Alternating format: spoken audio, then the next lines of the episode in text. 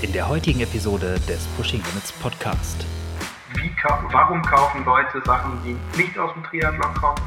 Was ist ein, Kaufkriterium für ein Radtrikot bei Leuten, die nicht aus einer, aus einer Szene kommen? Was mich echt irgendwie fast ein bisschen aufregt, und das passiert bei mir nicht so leicht, ist, dass sich selbst die Leute so oft als Helden sehen. Also ich habe einen Ironman gemacht, ich bin ein Held. Bababam, hier sind wir wieder direkt mit der nächsten Episode in unserer kleinen Podcast-Offensive zum Jahresstart im Jahre 2020 und Niklas hat dafür mal etwas weiter hinten im Regal geschaut, wen man denn so als Gesprächspartner aus dem Hut zaubern könnte. Und da ist jemand, der schon länger nicht mal hier zu Wort gekommen ist, nämlich der liebe Nies.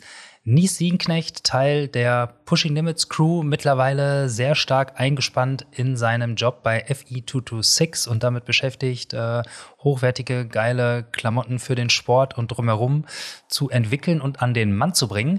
Aber nicht nur darüber quatschen die beiden, sondern eben auch über das Thema Triathlon oder Sport im Allgemeinen, aber auch darüber, was denn zum Beispiel gute Reviews sind, also gute Testberichte für Produkte, wie die Entwicklung aber auch von den Produkten bei Nies selber abläuft, wie er sich da so wohlfühlt und eingegroovt hat und so weiter und so fort. Mit den beiden wird es eigentlich selten langweilig und deswegen würde ich mal sagen, besonders für Nies jetzt äh, besonders viel Vorfreude, sage ich mal. Von daher viel Spaß.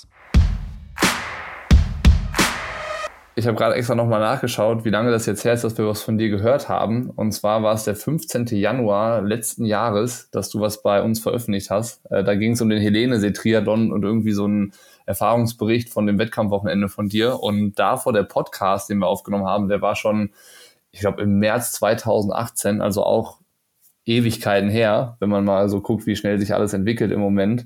Und weil ich dann so ein bisschen in Erinnerung geschwelgt habe, ist mir eingefallen, ähm, ich weiß nicht, ob du dich noch dran erinnerst, aber es gab mal beim Triathlon Magazin die, ähm, dieses Thema oder die Rubrik Wissen macht Au. ja, ich weiß. Ich weiß auch noch, was das erste Thema war, was wir da gebracht haben. Jemals im Wissen macht Au. Was, was war da das? waren wir nicht Thema? so faul wie ich jetzt in den letzten Jahren. Wir beide aber, zumindest nicht. Ja, das erste Thema war, also wir haben mal 100 mal 100 zusammen genau. gemacht. Genau. Und das war das erste Wissen macht auch, was wir im, im Magazin gebracht haben damals. Ach so. Ach, das wusste ich nicht, aber ich, ich hatte mich irgendwie nochmal an diese Einheit erinnert, wie das da in diesem Schwimmbad war und äh, auf ja. der 25 Meter Bahn, dass wir sogar das Becken noch wechseln mussten zwischendrin, einmal kurz, weil irgendwie ein Schwimmtraining in dem einen 25 Meter Becken angefangen hat und wir dann ja. irgendwie einen Pool weiter ins Wasser springen mussten, um da dann weiter zu schwimmen. Aber hast du das auch manchmal, dass du so, äh, so an gute alte Zeiten denkst oder ist das irgendwie alles abgehakt und du bist, lebst im Hier und Jetzt? Äh, meistens hier und jetzt, aber äh, solche Sachen, die irgendwie besonders sind, die, ich meine, das hat auch einfach richtig Spaß gemacht. Erstens, weil es ein Abenteuer war für uns beide zu dem Zeitpunkt, glaube ich, wo wir ja. so nicht so richtig wussten, was ist. Und dann so unter Freunden sowas zu, zu machen und auch zu zweit, das war so ein, irgendwie war das so was ganz Besonderes und das war total klar. Also es ist scheißegal, ob das jetzt Training ist oder irgendwas, sondern wir haben einfach irgendwas Cooles gemacht, weil wir Lust drauf hatten und das ausprobiert und äh, haben so haben so was irgendwas, was mit uns selbst zu tun hatte, doll erlebt und ja, das geteilt. So, so gemeinsam. Und sowas bleibt dann. bei mir hängen. Ja, ja, genau. Ja. Wenn man das mit jemandem teilen kann, bleibt es bei mir noch eher hängen. Also das ist so eine Sache, an die ich auch öfter mal gedacht habe. Gerade weil jetzt, ich meine, von, von Swim und Triathlon, äh, der Frank, der zieht das ja ordentlich durch mit den 100 mal 100. Ja. Insofern sehe ich das immer mal wieder. Ähm, poppt es irgendwo auf bei Social Media oder ich höre von Leuten, dass sie irgendwo mitmachen wollen bei 100 mal 100. Und ähm, ja, vielleicht war das äh, war, unsere kleine Mini-Aktion in Altona im Festland ähm, auch so ein bisschen der Startschuss dafür, ne? weil 100 mal 100 vorher ja, das haben viele Vereine gemacht, soweit ich wusste. Ähm, und mit Wissen macht auch wollten wir ja irgendwas ausprobieren, was so äh, abgefahren ist oder was in der Szene gerade aktuell ist oder was ein paar Leute machen und einfach am eigenen Leib erfahren, wie das so ist. Und vielleicht war das sogar der Startschuss für so eine hoffentlich ähm, und von außen zumindest betrachtet recht erfolgreiche Geschichte, die die Jungs und Mädels ja immer noch durchziehen vom Magazin. Doch, ich glaube schon, dass das erfolgreich ist. Also man sieht ja irgendwie da, die ganzen Anmeldelisten sind immer ausgebucht und so. Ich ja. glaube, das funktioniert echt schon ganz gut. Und es war halt früher echt so ein bisschen, ja, 100 mal 100 haben so die Freaks gemacht. Ja. Mittlerweile ist es halt auch massentauglich geworden. Ja. Aber ich, ich versuche halt nochmal zu überlegen, was dann noch so Kategorien waren, die es bei Wissen macht Auge gab. Ich glaube, einmal hast du das gemacht oder war es irgendwie der Moritz damals, der so sich die Beinhaare gewachst hat? Gab es das? Ähm, ich weiß nicht. Wahrscheinlich war es Moritz, ja. Ja, ja, stimmt. Also, also Beinhaare wachsen, dann haben wir so Yoga für Männer gab es noch einmal. Was genau, nüchtern hast du gemacht, oder? Ja. Das war damals noch nicht so, es wurde dann ja irgendwie hip, ne? Und dann ja. auch jetzt wird es wieder mal diskutiert und wenn man es gut einsetzt, glaube ich, funktioniert es ganz gut, aber man kann es auch echt übertreiben.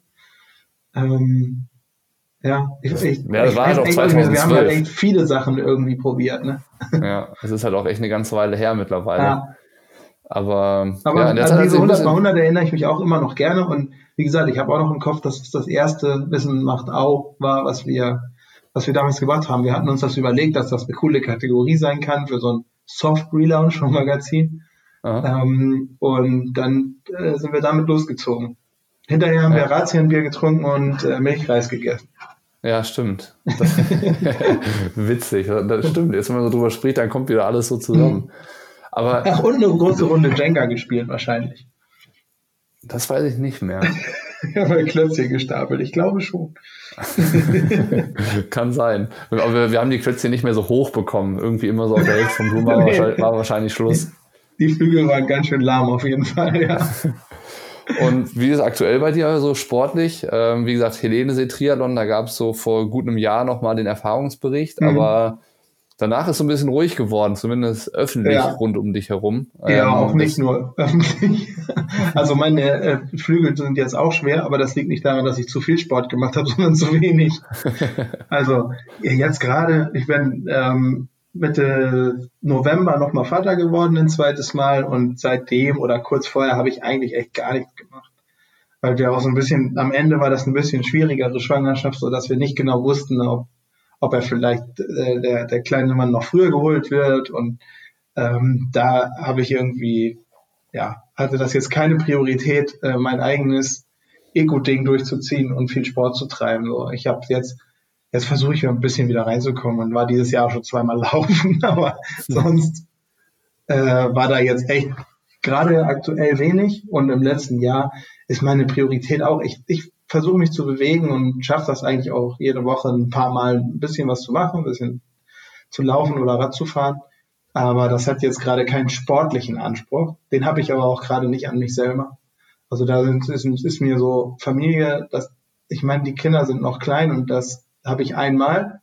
Und wenn ich da jetzt äh, vier Stunden Fahrrad fahre, dann heißt das auch, dass ich erstens ich vier Stunden weg bin, nicht nichts mit den Kindern machen kann, was für die doof ist, für mich doof ist. Und zweitens heißt das ja immer, ähm, dass dann meine Frau halt voll gefragt ist und sich zu kümmern hat. und das insofern stimmt, ja. sind diese langen Sachen und, und am Wochenende irgendwie auf Wettkämpfe fahren und sowas, das ist mir gerade nicht so wichtig. Also vielleicht kommt das irgendwann wieder, vielleicht auch nicht. Dann mache ich anders Sport. Und im Moment genieße ich es auch echt, ehrlich gesagt, ohne irgendein Pulsmesser oder äh, GPS-Uhr oder was auch immer, einfach nur ein bisschen zu laufen, darauf zu achten, wie ich laufe, das macht mir Spaß, so ein bisschen auf, ja, also, also in mich reinzuhorchen, was Technik angeht und Belastung und so, oder Fahrrad zu fahren. Und da ähm, bin ich mittlerweile großer Fan von, also ich fand ja immer schon Mountainbike fahren richtig gut, und mittlerweile ähm, habe ich ein Gravelrad und das finde ich echt super, weil man damit alles machen kann. Und das rollt auf der Straße fast genauso gut wie das Rennrad.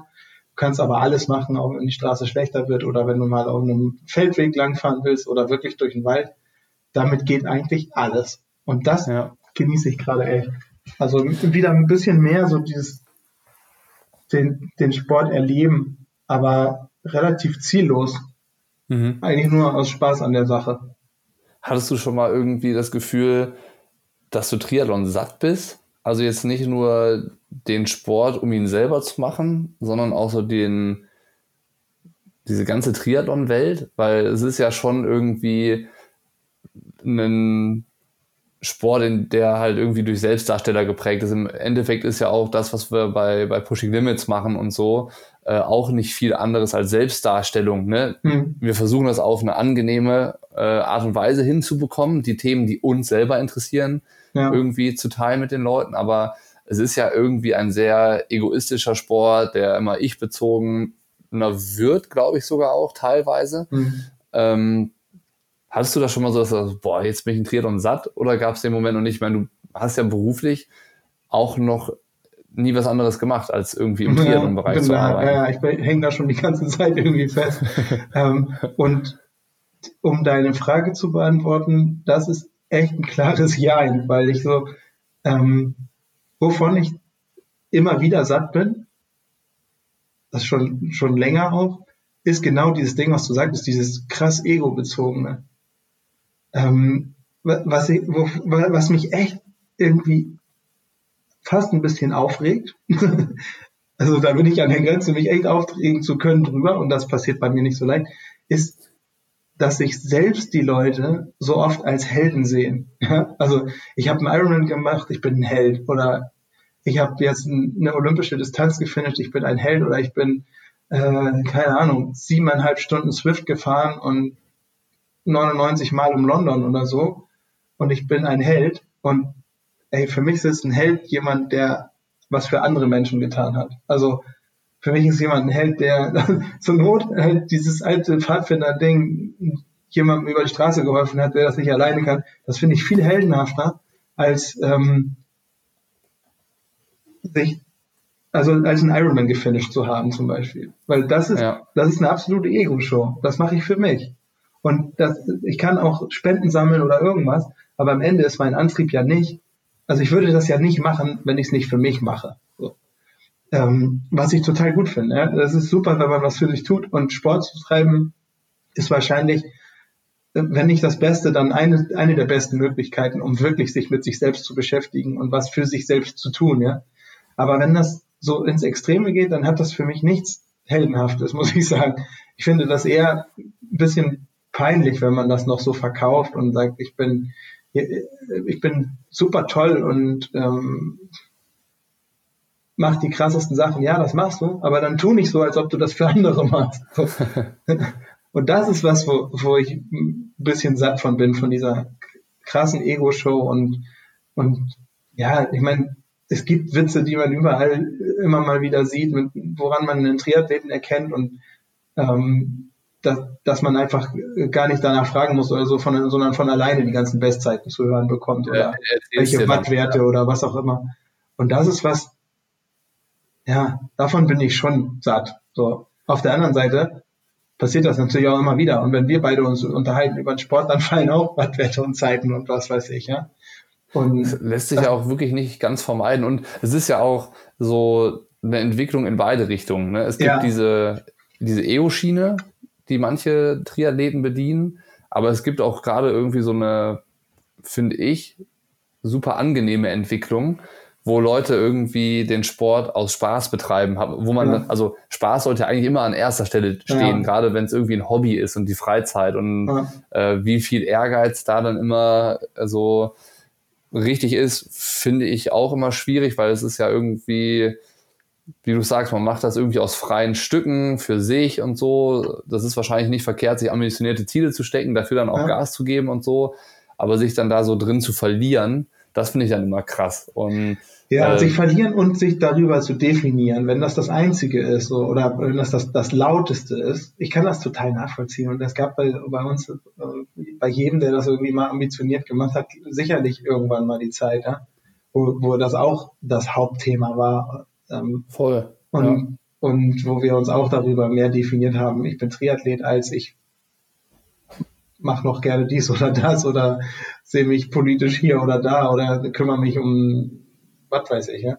Aber ja, es, wenn man sich darin verliert, in diesem Ego-Ding, dann ist das total okay, das kann jeder gerne machen, aber davon bin ich ein bisschen satt. So, das habe ich ein bisschen zu viel davon immer mal wieder erlebt. Auf der anderen Seite macht es diesen Sport halt auch besonders, dass man sich so doll da reinhängt. Ne? Also das, das hat ja auch immer zwei Seiten und ähm, dass man sich darüber definiert, ist eigentlich auch fast zwangsläufig, weil sich der Großteil des Tages um dieses Thema dreht. Für Leute, Klar, die da. Ja. Und die Leidenschaft ist halt auch immens, ne? Also das ist ja, keiner entwickelt das ja aus einer schlechten Absicht heraus. Ja. Zu sagen, es geht jetzt hier um mich oder so in dem Sport, sondern der. Sport ist halt so, dass ich selber Verantwortung dafür trage, welche Leistung ich am Ende bringe. Dann kommen meine Ziele, die ich mir stecke, dazu. Und am Ende erfordert das halt die Leidenschaft. Ja. Und wie man die nachher auslebt, das ist halt, glaube ich, immer dann äh, die Sache. Und wahrscheinlich, ja. je länger man dabei ist und desto stärker sich die Ambitionen, äh, Ambitionen entwickeln, ja, desto kanalisierter ist es wahrscheinlich auch irgendwann. Ja. Ja, aber äh, also ich glaube, das gibt echt, ein, da gibt es ein paar Unterschiede und wahrscheinlich ist das so ein, wie in der gesamten Gesellschaft eben auch. Ne? Es ist halt immer irgendwie ein Abbild und die Charaktere treffen sich äh, einfach an bestimmten Punkten. Aber ähm, es nervt mich eigentlich nur da, wo, ähm, wo der Respekt vor anderen verloren geht. Also wo du einfach, ich habe irgendwann mal ein Editorial geschrieben über diese Facebook-Gruppe, du bist ein richtiger Triathlet-Fan. Mhm. Was ist denn ein falscher Triathlet? So für, für, also dieses besserer, schlechterer Triathlet, das gibt's für mich nicht. Und da habe ich das Gefühl, dass das in manchen Kreisen halt, bist du nur ein richtiger Triathlet, wenn du Hawaii gemacht hast oder mindestens eine Langdistanz oder so. Ey, für mein Empfinden bist du halt Triathlet in dem Moment, wo du entscheidest, ich möchte gerne Triathlon machen. Ja. Und ob du dann oft schwimmen gehst oder nicht und ob du das ambitioniert machst, ob du schnell bist oder langsam bist, das spielt eigentlich keine echte Rolle. Und so, das ist, es ist eine Kopfentscheidung, ob du das machen möchtest oder nicht. Und dann darfst du dich meinetwegen auch so bezeichnen. Und wenn ich mir angucke, es gibt so ein paar Leute, die da, finde ich, total in Würde mit umgehen und trotzdem krass viel machen. Also, weiß ich nicht, jetzt ähm, die, die Funkfamilie zum Beispiel, ja, Harald, Heike und jetzt Frederik kennen jetzt gerade viele und die anderen beiden, die Eltern waren ja auch mal echt super erfolgreich, ja, haben dabei ja. aber beide noch gearbeitet und äh, waren aber auch bei, bei Ironman-Rennen ganz, ganz vorne dabei im Profibereich. Ähm, die machen natürlich krass viel, so viel wie, so weit wie ich das jetzt nachvollziehen kann. Ne? Vielleicht tue ich jetzt irgendjemandem Unrecht und dann entschuldige ich mich jetzt schon mal. Also, liebe Funks, mein Eindruck ist, dass ihr zum Beispiel ähm, das sehr, eine sehr gute Balance damit hinkriegt, obwohl der Triathlon halt wichtig ist und äh, wahrscheinlich auch einer der Lebensmittelpunkte, gehen Familien nicht flöten, gehen die Jobs nicht flöten, ähm, ihr, ihr macht vieles zusammen und das ist so ein Beispiel, wo ich denke, das sind irgendwie noch so die Leute, mit denen ich mit Triathlon groß geworden bin. Da sind viele dabei, die das einfach noch weiter als Lebensstil machen, aber nicht so krass an die große Glocke hängen, wie toll sie sind. Und da ja. gibt es ja einfach ja, ganz unterschiedliche. Und am Ende sind ja auch die, die so doll an die große Glocke hängen, das sind ja gar nicht so viele. Die kriegt man vielleicht heutzutage über Social Media und so ein bisschen mehr mit. Als nee, das, das, sind, das sind die, die du mitbekommst. Weil diese, ja, das genau. sind ja die Lautsprecher. Die anderen, die das für sich machen oder so, die beteiligen sich an irgendwelchen Diskussionen, glaube ich, weil die haben auch ihre Meinung und ihr Interesse und stellen Fragen. Aber ich glaube, die müssen das nicht immer so plakativ nach außen irgendwie ja. darstellen, dass sie halt Triathleten sind, sondern ja. das ist für die normal und natürlich und auch in deren Umfeld irgendwie angekommen. Und dann kann man damit, glaube ich, auch anders umgehen als jemand, der den Triathlon vielleicht auch aus Geltungsgründen so betreibt. Ja, ne? der, das ist wahrscheinlich das, ist das tatsächlich der, der Unterschied, ne? ob man das äh, macht, um auf der Suche nach Anerkennung halt immer raushaut, wie toll man da ist, was ja total nachvollziehbar ist und dann ist es mir lieb, wenn die Leute das im Triathlon machen und nicht mit irgendwas anderem, noch viel nerviger. Ähm, oder ob man das einfach macht, weil es einem gut damit geht. Ja, stimmt. Wie nimmst du die Leute wahr? Also du bist jetzt seit auch über zwei Jahren mit FT226 unterwegs und auch mhm. auf den Messen und äh, hast halt super engen Draht zu den Leuten, die den Sport betreiben. Mhm. Wie nimmst du da so die Entwicklung wahr? Ich meine, du triffst sie natürlich auch in Extremsituationen, meistens ja. irgendwie ein bis drei Tage vorm Wettkampf, da ist die ja. Anspannung immer irgendwie besonders groß. Aber wenn du jetzt mal so einen Querschnitt durch die Leute machen solltest, mit denen du über FE226 Kontakt hast, am Stand und ja. äh, über E-Mails und so, was ist das, was ist das für, eine, für ein Schlag Mensch bei euch?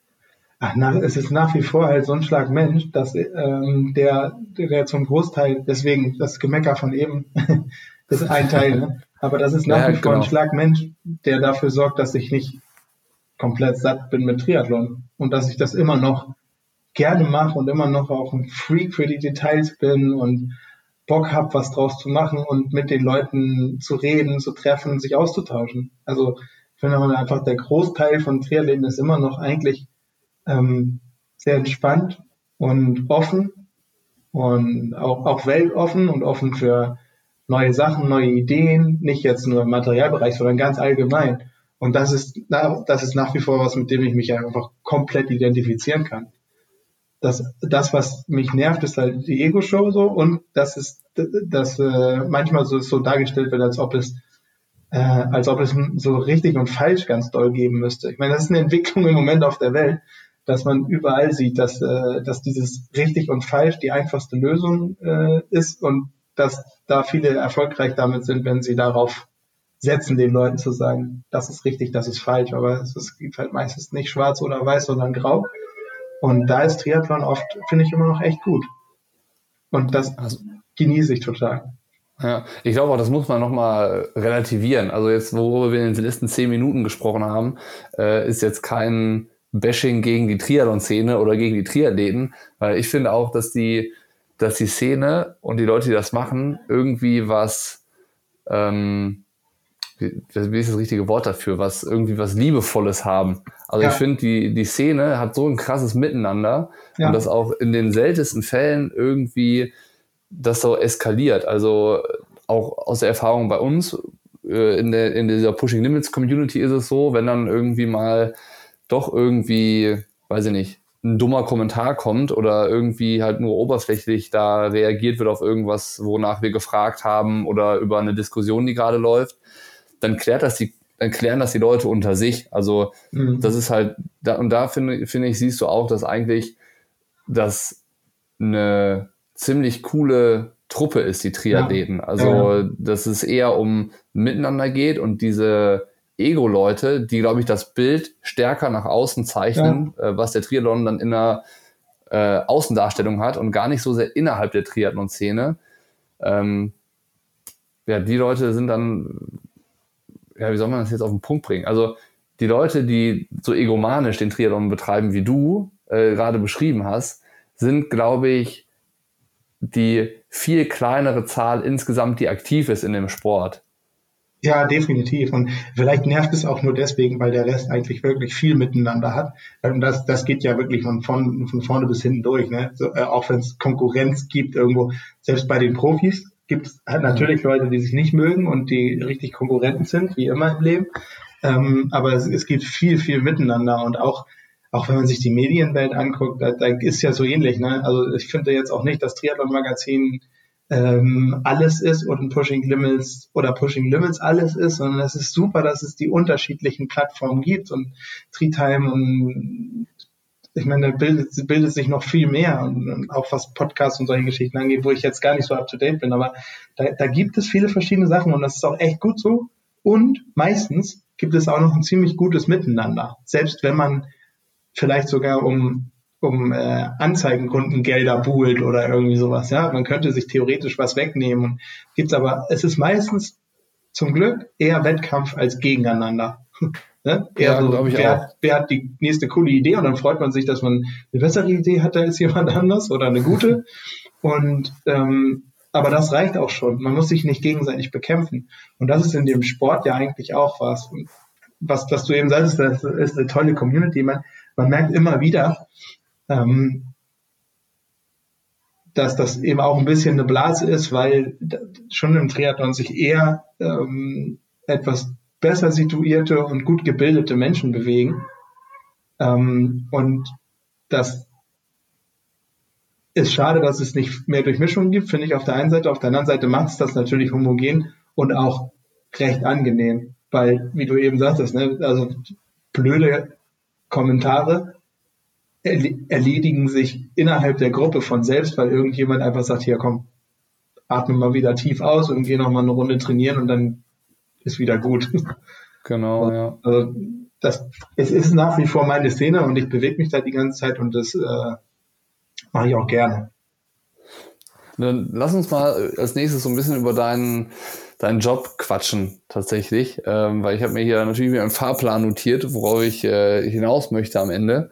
Und ähm, ein, ein Punkt ist so, ich finde es immer super schwierig, die Frage zu beantworten, was gefällt dir am meisten an deinem Job? Ne? Weil irgendwie, erstens fällt einem immer schwierig, überhaupt so den Job, gerade wenn das was ist, was man so aus freien Stück, Stücken macht und äh, sich viele Dinge auch selbst überlegt, äh, ist der Job ganz schwer abzugrenzen von seiner normalen freien Zeit. So, weil mhm, es ja. ist dann eher, der Job ist dann schon fast eher Zeitvertreib. Und dann, dann, dann zu sagen, was einem besonders gut gefällt, finde ich immer schwierig. ja. Aber kannst du sagen, was dir vielleicht nicht gefällt an dem Job? Oder was besser sein könnte? Oder ist irgendwie alles so rundum perfekt? Mm, was mir, das hat aber was mit diesem selbstständigen Arbeiten zu tun, was das ist, was ich am, am liebsten dran mag. Insofern ist es schwierig. Aber ähm, was mir nicht immer gut gelingt und nicht immer mir gut gefällt, ist ähm, immer in der Verantwortung zu sein, dass es funktioniert oder nicht.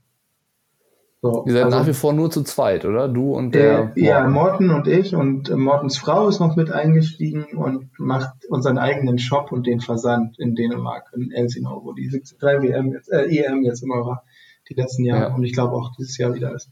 Ähm, da haben wir einen eigenen Shop, mit dem wir so Sachen testen. Das ist in der Fußgängerzone. Ähm, insofern haben wir eigentlich überhaupt keine spezifische Kundschaft und nur Laufkundschaft, die äh, viel aber, weil Schweden sehr nah ist und in Schweden Alkohol noch teurer ist als in Dänemark, oft zum Schnaps kaufen durch die Fußgängerzone läuft.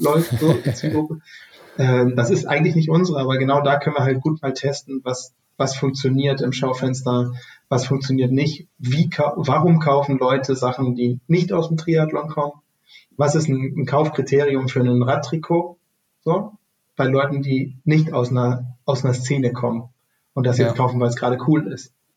Oder die das vielleicht auch nicht als super Hightech-Trainingsteil kaufen wollen, sondern einfach irgendwie, ja, was ist für sie so ein Kriterium?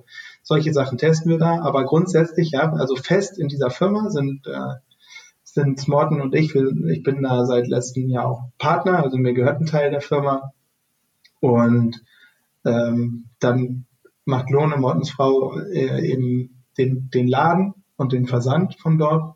Und ansonsten haben wir nur, nur in Anführungsstrichen Freelancer. Also wir arbeiten ja mit zwei Frauen in London zusammen, die wirklich richtig gut sind. Also die Fionn Appleton, die, ähm, die bei uns das Design macht. Design heißt jetzt aber nicht nur äh, Farbauswahl und irgendwie was man draufdruckt oder so, sondern da, da geht es auch komplett um Schnitte, Schnittmuster, ähm, die Sarah Abbott, äh, die ist mehr dafür da, äh, um die richtigen Stoffe auszuwählen und die richtigen Firmen, ja, Fabriken, mit denen wir zusammenarbeiten und, und guckt, was wir genau brauchen, was da so neu ist und äh, was gut funktioniert, was nicht. Da ist sie super gut und Fion macht den Rest so, also mit Schnitten und Design und Farben und so weiter äh, mit uns zusammen und Fionn, die war Chefdesignerin bei Nike und macht Off-White, das sind im Moment so, habe ich mir sagen lassen, angesagte T-Shirts. Und also das ist mhm. wirklich eine gute Designerin, aber das sind für uns Freelancer, mit denen wir arbeiten. Die sind super wichtig für die Marke an sich und für das, was wir tun. Ähm, aber der Kern sind eigentlich zwei Leute und wir beide machen so ziemlich alles. Und insofern, ähm, um nochmal auf deine Frage zurückzukommen, das ist das, was ich am meisten mag, alles zu machen aber das ist auch das, was mich manchmal am meisten stresst, für alles die Verantwortung zu haben. Ja, manchmal hätte ich auch gerne einfach so einen Job, wo ich, ich bin nicht der Typ, deswegen würde das nie passieren, aber manchmal wünsche ich mir, zur Arbeit zu gehen, irgendwie mich da um halb acht oder acht irgendwie auf einen, an den Schreibtisch zu setzen und um 16.30 oder 17 Uhr wieder abzudampfen und dann auch, wenn ich die Tür zugemacht habe, auch den Kopf zuzumachen. Ne? Das würde mir ja. sowieso nicht passieren, weil ich dann so einfach nicht ticke. Und insofern ist das der perfekte Job für mich. Aber manchmal würde ich mir das wünschen, dass ich nicht von, von innen raus die ganze Zeit drüber nachdenke und überlege und, und, und mir Gedanken mache. Ich muss gerade nochmal nachfragen, du hast das mit dem Produktdesign erzählt. Ähm, also das ist jetzt ein kurzer Exkurs quasi. Wie lange dauert das, einen Triathlon-Einteiler zu entwickeln? Weil du hast gerade gesagt, es geht ja nicht nur ja. darum, irgendwie sich eine schöne Farbe auszudenken, ähm, sondern mal angenommen, ihr sagt jetzt, also wir wollen einen neuen Einteiler machen. Mhm. Von dieser Entscheidung, wo ihr gesagt habt, wir wollen das jetzt machen, bis zum fertigen Produkt, das irgendwie in den Shop gehen kann. Mhm. Wie lange muss man sich vorstellen, ist so ein Entwicklungsprozess? Zu lange, für mein Gefühl. Also es fängt ja damit an, dass man sich halt Gedanken macht, was will ich denn überhaupt haben? Also will ich jetzt einen, einen Einteiler haben, der super schnell ist, im, im Windkanalien-Test gewinnt, dann würde ich was anderes machen, als wenn ich sage, der soll in allen drei Sportarten so gut funktionieren, wie es überhaupt nur geht. Und soll, oder soll der mit Hitze umgehen können oder soll der, keine Ahnung, ja. Also es gibt ja, das sind drei Sportarten und die willst du kombiniert machen. Also es gibt viele Sachen, auf die du achten kannst. Ähm, dann natürlich auch noch, für wem soll der gefallen? Was für einen Preisbereich willst du erreichen, wenn du, wenn du da eben was Neues machst? Wenn unser Einteiler ist echt teuer. Aber das ist ja so konzeptionelle Vorarbeit eigentlich, genau. oder? Das, also, damit fängst du so, ja an, so, ne? Und, ja. und das dauert ja auch eigentlich immer schon so ein bisschen, bis du weißt, was du haben willst. Wenn es wenn so eine kleine Firma ist, dann geht das halt relativ schnell, weil du einfach sagst, okay, was wollen wir machen? Und dann fängst du an. so. Ähm, und dann geht ja die ganze Auswahl los, dann musst du irgendwie die richtigen, dann musst du die richtigen Stoffe finden oder einen Hersteller, der, einen, der, der den Stoff machen kann, ähm, der das dann macht. Und das kann schon auch echt lange dauern, weil du ja, was ja so ein Lastenheft, ne? Also was, was willst du, dass es kann am Ende? Und wenn der super stretchy sein soll und wasserabweisend, aber trotzdem aerodynamisch gut und äh, ja, eben so dehnfähig, dass du damit auch schwimmen kannst und so weiter, ähm, dann ist das, das kannst du nicht einfach so mit einem ganz normalen Polyester-Misch irgendwie erreichen. Da musst du schon richtig äh, suchen, was es, was es gibt. Und da gibt's ja dann direkt Firmen, die eben Stoffe machen und darauf spezialisiert sind und mit denen dann zu sprechen, du kannst dir halt auch Teilweise kann man sich einen eigenen Stoff machen lassen, also mit denen zusammen entwickeln. Und, und dann sagst du denen, wir hätten gerne einen Stoff, der die und die Fähigkeit besitzt und dann sagen die, alles klar, gibt uns ein paar Wochen Zeit, wir entwickeln den Stoff. Ja, genau, entweder das oder man sagt, also wie nah kommen wir mit dem ran, was es jetzt gibt und wollen wir das okay. jetzt noch weiterentwickeln oder nehmen wir die? Also bei, bei dem Stoff für den für unseren Aeroforce äh, Anzug zum Beispiel, ähm, der ist der ist so quasi, ist ein anderes Verfahren, aber wie gefilzt. Also wenn man da ein Quadratmeter Stoff nimmt, so, wenn man den jetzt fertig hat, ein Quadratmeter, da fangen wir mit drei Quadratmetern an, quasi. Und der wird so runter reduziert, immer wieder, ähm, dass man dadurch zum Beispiel solche Eigenschaften wie eine, eine gute windabweisende Wirkung äh, und trotzdem sehr stretchy hat. Also der ist total kondensiert, dieser Stoff. Ne? Ähm, und deswegen ist er zum Beispiel auch so teuer, weil man eigentlich mit dem Dreifachen an Stoff anfängt und am Ende nur Aber ein Teil übrig hat. Solche Sachen entwickeln sich irgendwie in diesem Prozess, wo man drüber redet, was, was braucht es. Da kennen wir uns nicht gut aus, aber die Leute, mit denen wir zusammenarbeiten in dem Stoffentwicklungsbereich, die wissen, okay, wenn wir, wenn wir den quasi filzen, ja, diesen Stoff, dann haben wir eine Kompression, die um 360 Grad geht, nicht nur in eine Richtung, die aber nicht zu eng sitzt, weil Kompression zum Beispiel, ach, jetzt verlieren wir uns schon fast, aber bei Kompression zum Beispiel hat nichts damit zu tun, wie eng was sitzt. Die messbare Kompression medizinisch, ja.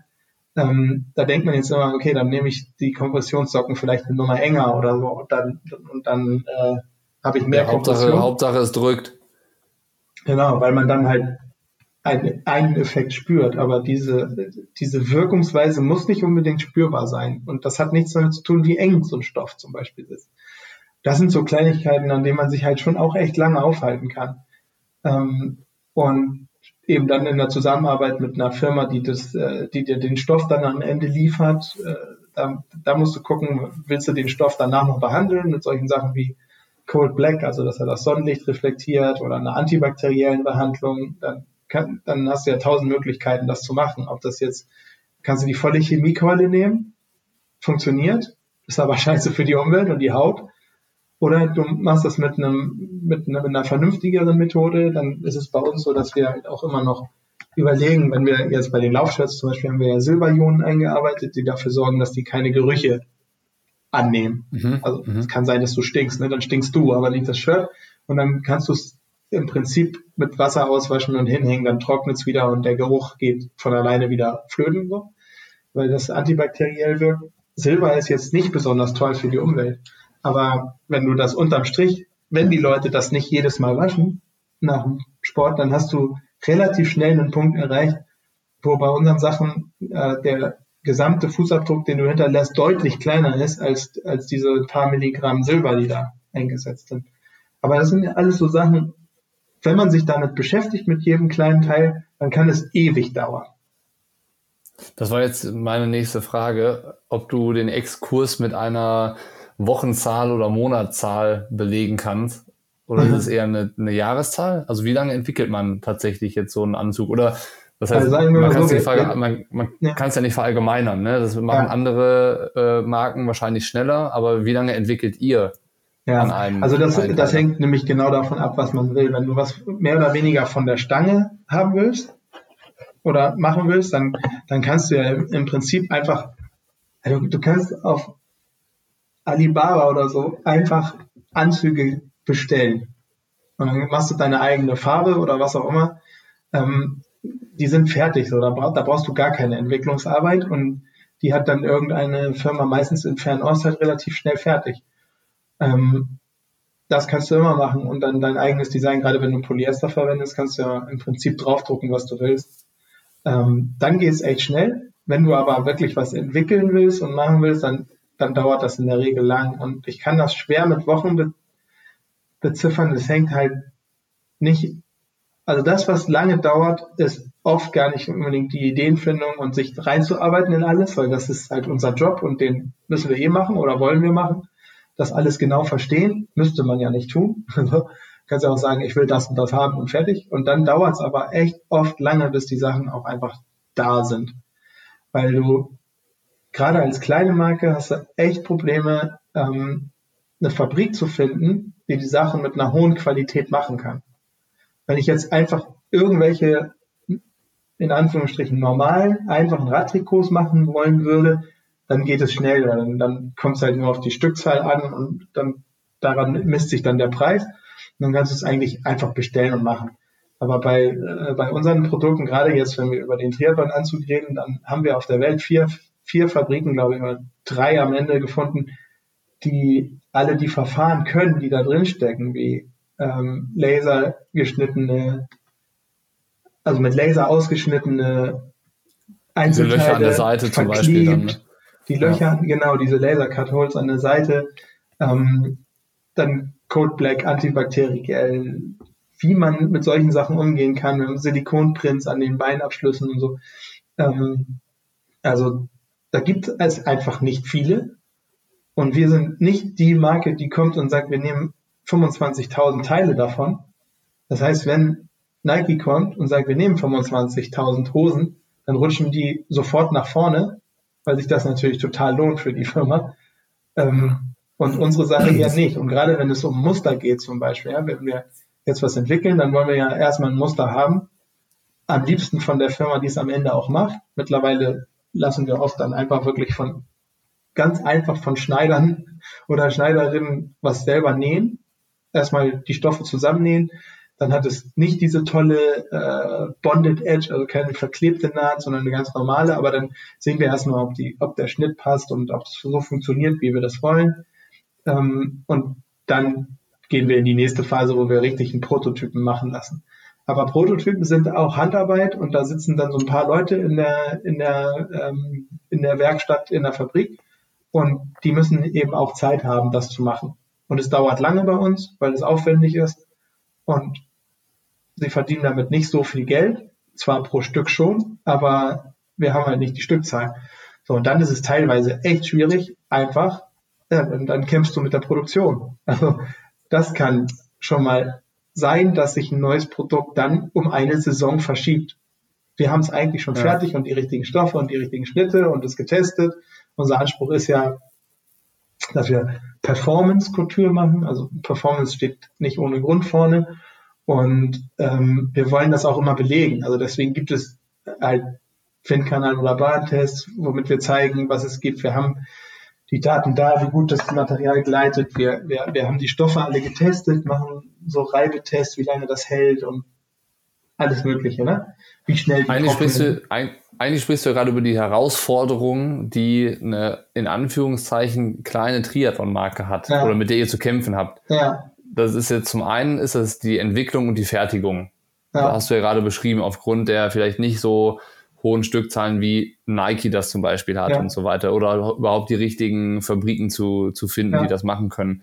Was sind andere Herausforderungen, mit denen ihr noch zu kämpfen habt? Also dann ist so die Produktentwicklung ist das eine, aber so als, nennen, nennen wir es mal Zwei-Mann-Betrieb, womit mhm. habt ihr noch zu kämpfen? Ja, einmal, dass wir zwei Mann sind und dass wir mehr im Kopf haben und mehr Aufgaben uns einfallen und mehr neue Produkte, die wir glauben richtig gut sind, ähm, als wir stemmen können. So, das ist manchmal ein bisschen frustrierend, dass so, ja, wenn wir jetzt eine, eine richtig, wir finden richtig gute Idee für neue Laufbekleidung haben, äh, dann schaffen wir das nicht in einem halben Jahr, die fertig zu, so fertig zu machen, dass wir sie äh, auf den Markt bringen könnten, zum Beispiel. Ja. Weil das Tagesgeschäft quasi euch dann ja, so beschäftigt, einfach, dass ihr da genau, nicht. Ja, es ist einfach zu. Wir, wir, wir produzieren ja ausschließlich in Europa und das, wenn wir das nicht machen würden, hätten wir es manchmal leichter, ne, schneller an Sachen zu kommen. Aber wir wollen das, weil die Qualität sicher ist, weil die Arbeitsbedingungen fair sind und ähm, weil die Sachen nicht irgendwie zweimal um die ganze Welt geschifft werden, was einen Umweltaspekt hat. So, ähm, das, das, das macht es schwierig, aber wir, wir sind halt nicht in Litauen bei der Fabrik, bei der einen, die es, einer von vielen, die es kann, direkt vor Ort und können da ganz direkt Einfluss nehmen. Und wenn wir das machen, dann ist einer von uns halt auch einfach mal zwei oder drei Tage nur damit beschäftigt und andere Sachen bleiben liegen. Also ich glaube, womit wir zu kämpfen haben, ist, dass wir halt echt kleiner sind, als es vielleicht aussieht, weil wir wirklich gute Produkte können. Ja? Also die Qualität ist hoch und der Innovationsgrad, glaube ich, auch. Ähm, und wir, wir können mehr als die Firma gerade stemmen kann, sowohl personell als auch was, womit man natürlich immer zu kämpfen hat, ist auch Wachstum. Ähm, und das ist halt einmal personell begrenzt und natürlich ist es auch äh, eine Kostenfrage, weil Wachstum immer teuer ist in dem Bereich. Du musst halt ja, Sachen erstmal, musst erstmal Geld reinstecken, so um was Neues zu entwickeln und zu zeigen. Und ähm, Klar, und das Geld hast du dann erstmal noch nicht verdient. Geduld, ne? ja. Du brauchst die Geduld, du musst irgendwie über Wasser bleiben, ja, was die Kosten angeht. Ähm, und du musst es immer komplett vorfinanzieren. Und das Risiko trägst du halt komplett alleine. Es sei denn, du hast ein großes Händlernetz wo Leute vorordern und du weißt, okay, ich gebe, weiß ich nicht, ich, ich mache 1000 Anzüge und davon sind aber 800 schon quasi verkauft.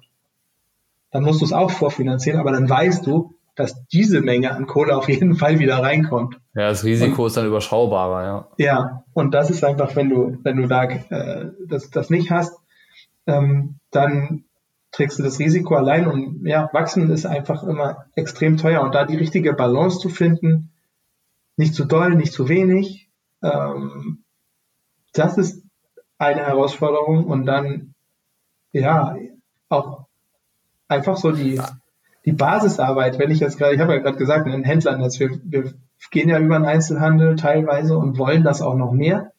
Ähm, aber klappern mal alle Händler ab. Weil am Ende musst du ja mit allen sprechen. Und ja, klar. Bei unseren, bei unseren Sachen ist, ist das, wo ich immer das Feedback kriege, und ich glaube, das war bei uns jetzt genauso, wo du das erste Mal drauf gestoßen bist auf die Marke, hast du auch, äh, glaube ich, gesagt, ja, braucht man noch eine Triathlon-Marke? Und genau, ich hätte das war genau so mein erster Kommentar gesagt. dazu, ja. Ja, genau, braucht man eigentlich nicht. So. Und du, du musst die Sachen wirklich ausprobieren, in die Hand nehmen, hier so ein bisschen ja, erstmal ausprobieren in die Hand nehmen, das hilft meistens schon sehr gut, weil man dann fühlt, ob es eine gute Qualität hat und ob es sich gut anfühlt oder nicht. Und dann wirklich testen, dann, dann haben wir ein verdammt gutes Feedback. Also es gibt echt wenig Leute, die am Ende sagen, ist nichts für mich. Vielleicht wegen der Preise, die sind ja re recht hoch. ähm, oder weil den das Design nicht gefällt oder ja, weil sie halt lieber was Buntes haben wollen oder irgendwelche anderen Vorlieben haben.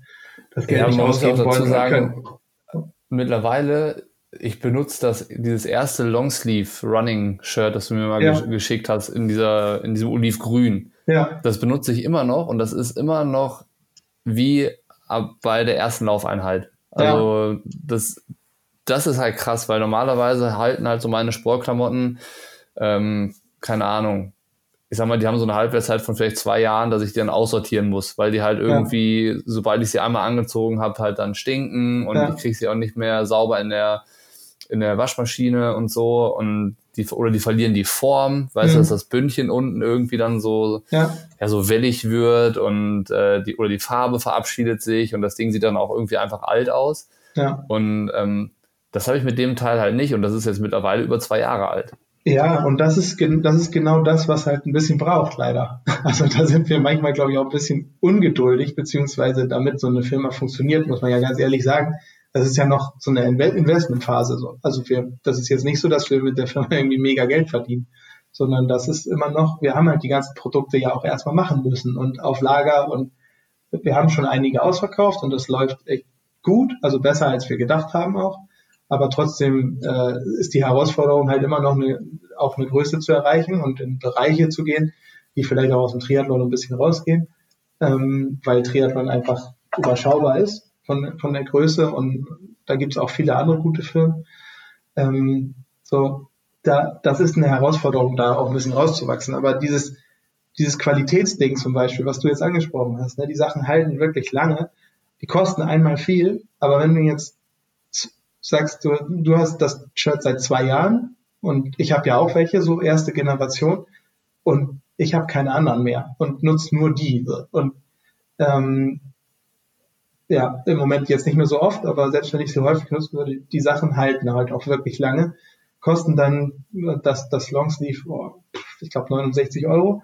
Klingt erstmal viel für ein Laufshirt, aber wenn du dir sonst in der Zeit jetzt zwei neue gekauft hättest für jeweils 30, dann wärst du bei 90 Euro gelandet. Na, so. stimmt schon. Und, und das braucht aber, bis sich sowas auch rumspricht. Und das musst du auch, gerade wenn es um Händler geht, musst du das halt erklären, warum der Preis höher ist. Und ähm, das ist tatsächlich was, wo, wo wir jetzt, äh, ja, wo es einfach so, so diese Basisarbeit im Prinzip zu allen potenziellen Partnern, Händlern Kontakt aufzunehmen, mal vorbeizufahren, die Sachen zu zeigen, ähm, drüber zu sprechen.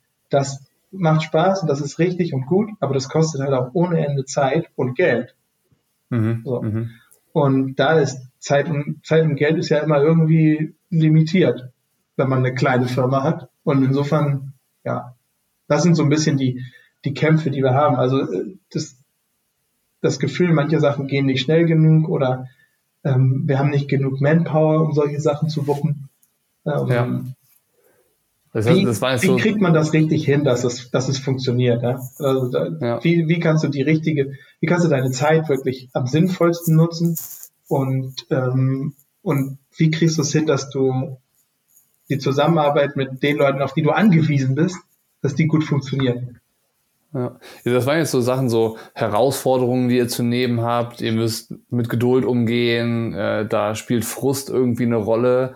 Und wenn du alles in einen Topf packst, sind das ja irgendwie alles wichtige Dinge, die die Entwicklung vorantreiben. Also die Entwicklung ja. der Marke und des Unternehmens. Äh, und wenn du das alles beherrschst, also wenn du auch glaube ich, die Geduld aufbringst oder wenn du mit Frust umgehen kannst an den Stellen, wo es dann wichtig ist.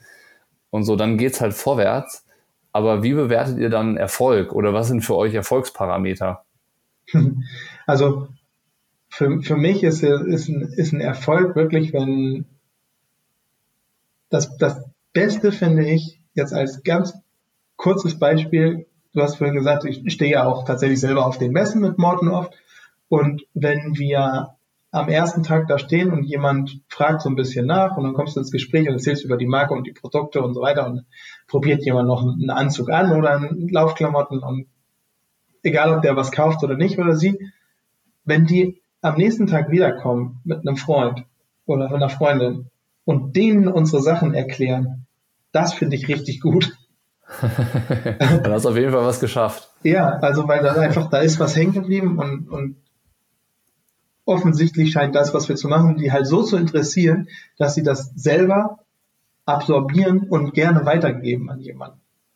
Das, das finde ich richtig gut. Mich freuen natürlich irgendwie, wir hatten letztes Jahr beim, beim Rennradmagazin bei einem echt gut gemachten, und da habe ich ja ein bisschen Erfahrung, beim gut gemachten Windkanal-Test, einen deutlichen Testsieg. Da waren noch ein paar gute Marken nicht dabei, so, aber wir waren weit vor äh, Marken wie Endura und BioRacer und der, zwar deren Zeitfahranzügen, in, nur im Bereich Aerodynamik. Ähm, das sind die Zeitfahranzüge, die bei der Tour gefahren werden und da war unser Anzug halt eine ganze Ecke besser mit einem Dummy.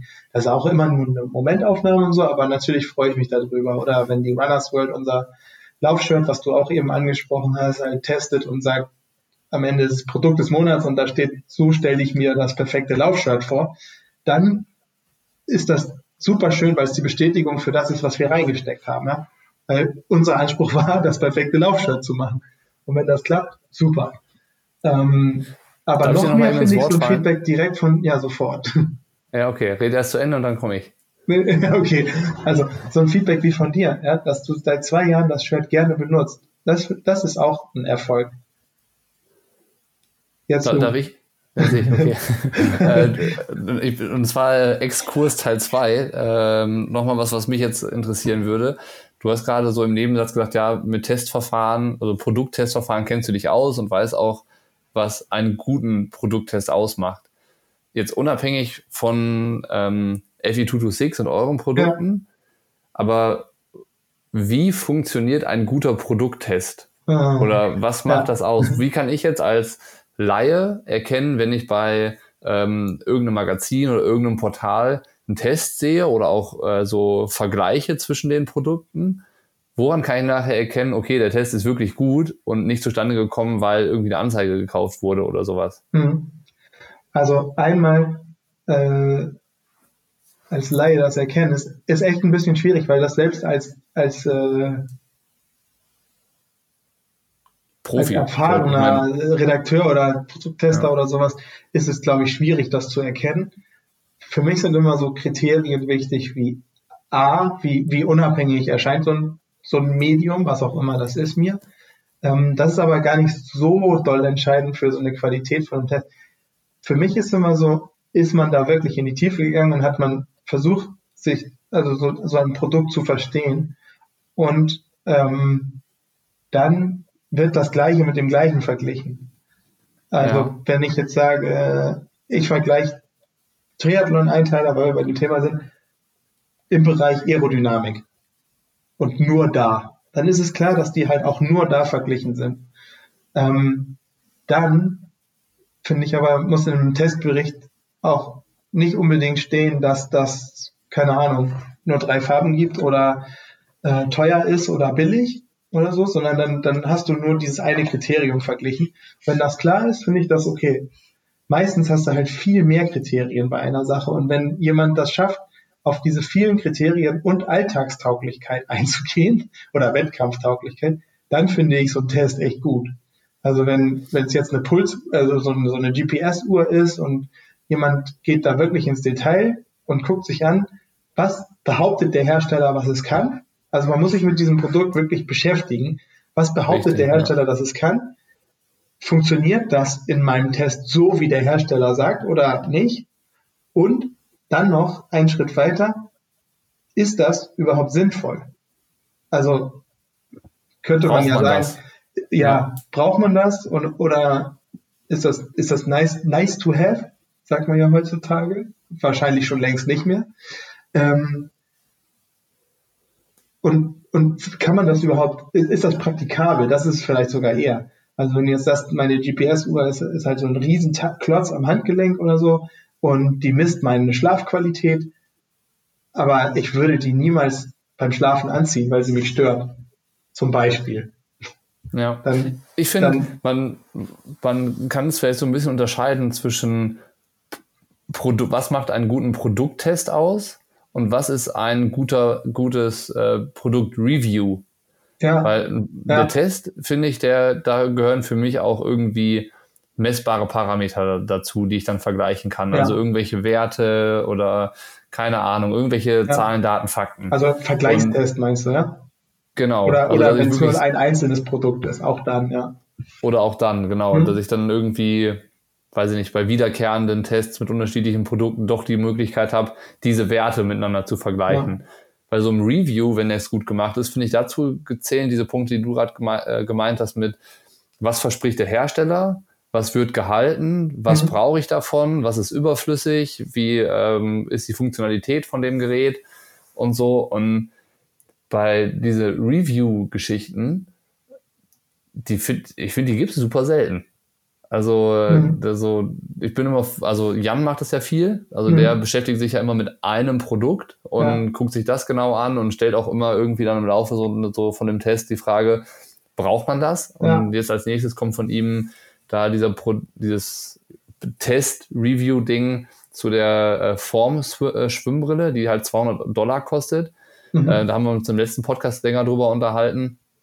Braucht man eine Schwimmbrille, die einem zwar die Pace und so weiter und äh, noch einige andere Daten anzeigt während dem Schwimmen, äh, die dafür aber 200 Euro, Dollar kostet, oder braucht man es nicht? So, mhm. ich habe gesagt, ich finde es geil, wenn Leute da sind, die sich Gedanken machen, die Produkte entwickeln, die zeigen, was möglich ist.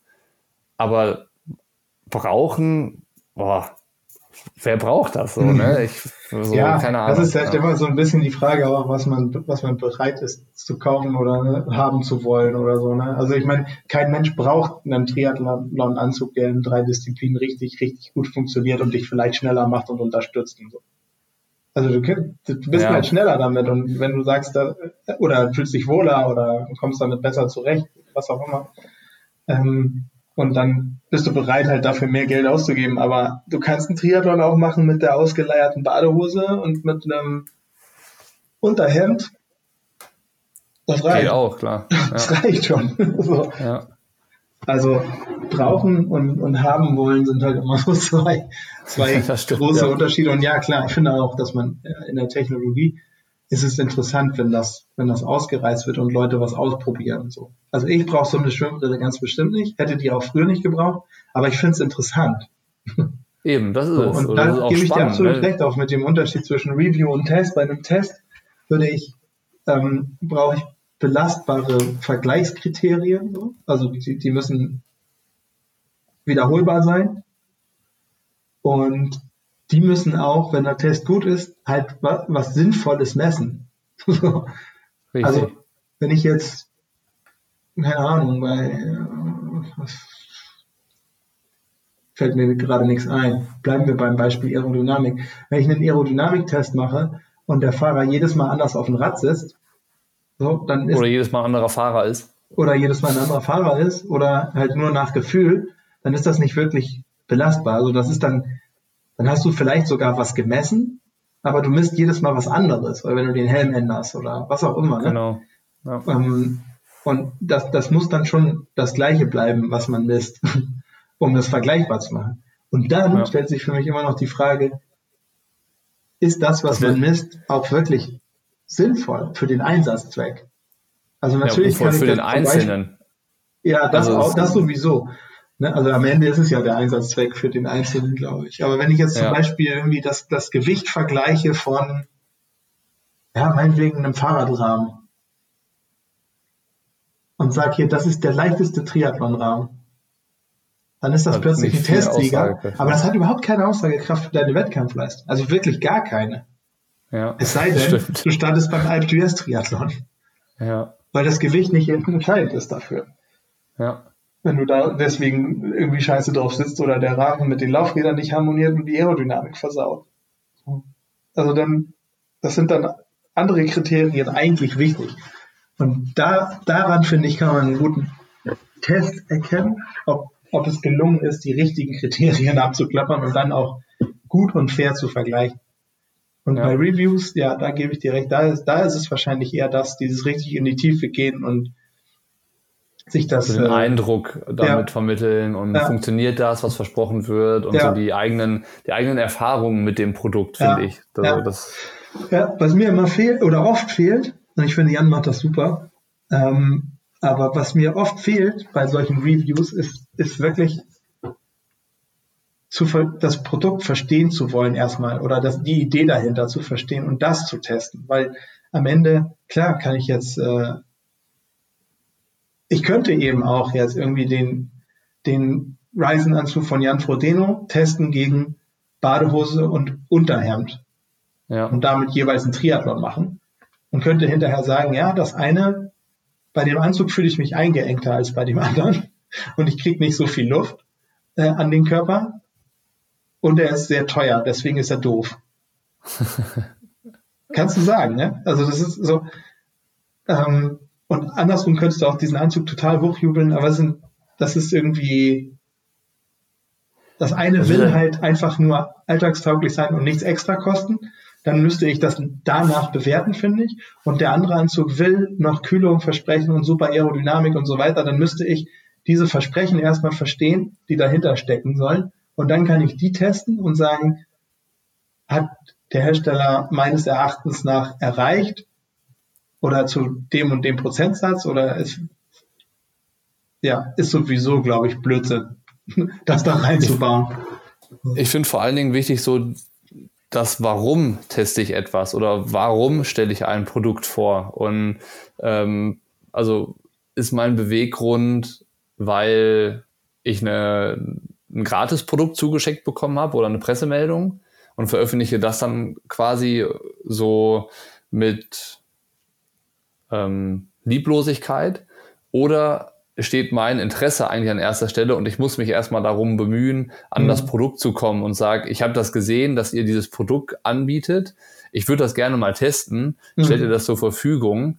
Ähm, und dann hast du ja quasi schon so der Impuls für, für das Ganze ist dann ja, ja. schon mal, glaube ich, ein ganz anderer. Ja. Aber lass uns den. Am Ende ist der Tester, der, also der, der, derjenige oder diejenige, die diesen Drive hat und sagt, ich möchte, ich möchte das genauer wissen. Das ja. ist eigentlich das ausschlagende Kriterium. Ne? Das stimmt, das also, stimmt, ja. Weil wenn ich mir jetzt angucke, so DC Rainmaker oder so, der auch krass in die Tiefe geht, das, das ist so jemand, dem vertraue ich ohne dass ich jetzt die letzte Zeit viel gesehen hätte. Aber es gibt so ein paar Leute, wo ich einfach denke, ja, ähm, die wollen das wirklich wissen und verstehen und gucken sich die Sachen an und kriegen die dann mittlerweile auch früher geschickt, als die veröffentlicht werden und so weiter. Aber ähm, die, dieser, dieser Wille, so ein bisschen wissenschaftliche ähm, oder angehaucht wissenschaftliche Wille, das zu verstehen und zu ergründen und heiß drauf zu sein, das auszuprobieren. Ja, ja, stimmt. Das ist vielleicht so die Grundvoraussetzung dafür. Lass, lass uns den Exkurs zum Thema Entwicklung oder woran man, äh, nee, der erste Exkurs war ja Thema Entwicklung, das war jetzt schon der zweite Exkurs zum Thema Produkttests und Reviews beenden. Weil ich hatte noch eine Frage und zwar, ähm, ja, wie, wie, eigentlich hast du die auch schon äh, beantwortet, wie man so die Zukunft plant also als Marke und so, mhm. aber äh, daran anknüpfend vielleicht, wie besteht man als Marke auf dem Triathlon-Markt, weil der Markt ja irgendwie relativ klein ist. Also es, man, der erscheint einem immer so groß, weil wir uns mhm. da drin irgendwie tagtäglich bewegen. Ja. Und, äh, für uns ist das irgendwie der, der Alltag und man denkt auch manchmal, jeder kennt Triathlon. Das ist aber noch immer lange nicht so. Es ist immer noch irgendwie ein Mikrokosmos. Und wie besteht man als Marke so einer Special Interest Zielgruppe in so einem kleinen Markt? Was sind da, was sind da die wichtigen Dinge dafür? Also entweder, glaube ich, hat man nicht den Willen als Marke groß zu, äh, größer zu werden, muss ja gar nicht riesig groß sein, also muss ja nicht mehr in großen Spielen so, aber entweder hat man da gar nicht den Anspruch, ähm, richtig zu wachsen und sagt, okay, wir, wir sind halt zwei Mann und sind vielleicht irgendwann fünf und dann ist okay dann kann man, glaube ich, im Triathlon ganz gut was machen und überleben. Oder man geht einen Schritt weiter oder zwei oder drei und nutzt dieses Know-how, was man im Triathlon haben kann oder sich, sich erwerben kann, ähm, weil es eben verschiedene Sportarten sind, die auch noch miteinander kombiniert sind und geht, geht dann von da einen Schritt weiter. Also in, ins Laufen rein oder Radfahren oder Schwimmen oder Yoga oder ganz was anderes. Ähm, ich glaube nicht, dass man als reine Triathlon-Marke hat man es echt schwer. Also wenn man sich so Zahlen anguckt, was, wenn du Weltmarktführer ähm, im Triathlon bist, inklusive Neoprenanzüge, ähm, was da an Umsätzen pro Jahr vielleicht möglich ist, dann ist das nicht so viel. Das klingt jetzt brutal viel als Einzelperson, wenn du da 80 Millionen Umsatz machen kannst im Jahr. Ähm, aber das ist halt für eine Firma, wo viel dranhängt, ist das echt nicht viel. Ja, wenn es dann in Anführungszeichen nur der Umsatz ist, ne? Ja. Also Triathlon ist echt klein. So, und man kann da nerdige Sachen machen. Und das kann auch ein Startschuss sein. Aber ich glaube, dass das nicht umsonst kommt, dass, dass viele Firmen, die auch da eine starke Basis haben, wie zum Beispiel Ryzen, ähm, auch nicht nur im Triathlon sich rumtreiben wollen. Ja. Ähm, das geht auch einfach nicht. Also wenn du eine gewisse Größe erreicht hast, dann wirst du das mit, mit dem Triathlon alleine nicht schaffen können. Ja, wenn du weiter wachsen möchtest, dann musst du, glaube ich, den Schritt daraus wagen. Ja, also musst du irgendwie was zusätzlich noch machen oder ähm, ja die Basis mitnehmen und im Triathlon lernen und das auf andere Sachen anwenden oder so. Sind das auch direkt so Chancen und das Potenzial für die Zukunft? Also, dass man oder dass ihr auch sagt, ähm, so der Triathlon, das ist das, wo wir herkommen, aber ihr wollt halt schon, weiß ich nicht, in absehbarer Zeit auch in die anderen Bereiche irgendwie rein? Also das ist von, ist von Anfang an im, Prinzip so, äh, klar, wir kommen aus dem Triathlon, da kennen wir uns am besten aus, deswegen haben wir damit angefangen. Ähm, und die Herausforderung ist am größten, wenn es jetzt darum geht, was zu entwickeln, was halt in drei Sportarten, die nacheinander passieren, ähm, ein Anzug ähm, oder muss ja nicht ein Anzug, sondern ein Zweiteiler sein, Stoff und die Eigenschaften und so weiter, das zu entwickeln, was in drei verschiedenen und ziemlich unterschiedlichen Bewegungsformen gut funktioniert. Wenn wir das hinkriegen und können, dann können wir auch was anderes. Also die Herausforderung in dem Bereich ist höher, als nur einen Einzelbereich anzugehen, auch wenn da natürlich auch äh, andere Herausforderungen dazukommen. Aber das war so unser Angang, zu sagen, wir, wir fangen damit an, weil wir uns da am besten auskennen und wissen, was es braucht. So, ja. wenn ich jetzt sage, ich, ähm, ich möchte als nächstes, ähm, keine Ahnung, komplett neue Klamotten für Skifahrer oder Boxer machen, ja, oder das, das, was da ist, ein bisschen zu verbessern. Wir verstehen uns ja selber intern mal so ein bisschen als evolutionär, also nicht Revolution, wir wissen, wie es besser geht und alle anderen sind Kacke, sondern angucken, es gibt halt richtig, richtig gute Sachen und unser eigener Anspruch ist, dem halt noch entweder einen Schritt mehr mitzugeben oder zu sagen, was braucht es denn für, für diese Alltagstauglichkeit oder, im, oder die Umwelt oder was auch immer, wie können wir noch einen Schritt weiter gehen, der das noch besser anpassbar macht auf das, was es, was es für uns oder die Gesellschaft oder den Sportler, den Einzelnen oder mehrere gerade braucht. Das ist so unser eigener Anspruch. Und ähm, jetzt. Eine, eine, coole, eine coole Philosophie, dieses evolutionär sein und nicht revolutionär sein wollen. Das finde ich irgendwie sympathisch. Also Danke.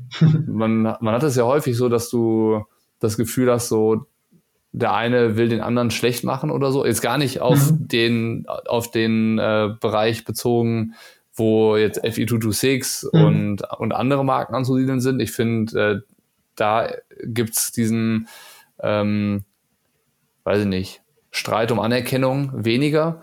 Aber man hat es ja häufig schon eher so, dass es dann äh, dieses Wir sind besser als die anderen irgendwie mhm. gespielt wird. Und das, finde ich, stimmt auch häufig einfach gar nicht. Sondern ja. es ist genau das, was du meintest. Es sind, die meisten Dinge sind schon alle sehr gut. Das geht halt immer dann darum, vielleicht derjenige zu sein, der die sehr guten Dinge Zeit oder temporär besser macht, bis sie ja. ein anderer wieder besser macht. Und ja. das, das ist ja auch irgendwie so, wenn man Triathlet ist, die Competition, die Spaß macht.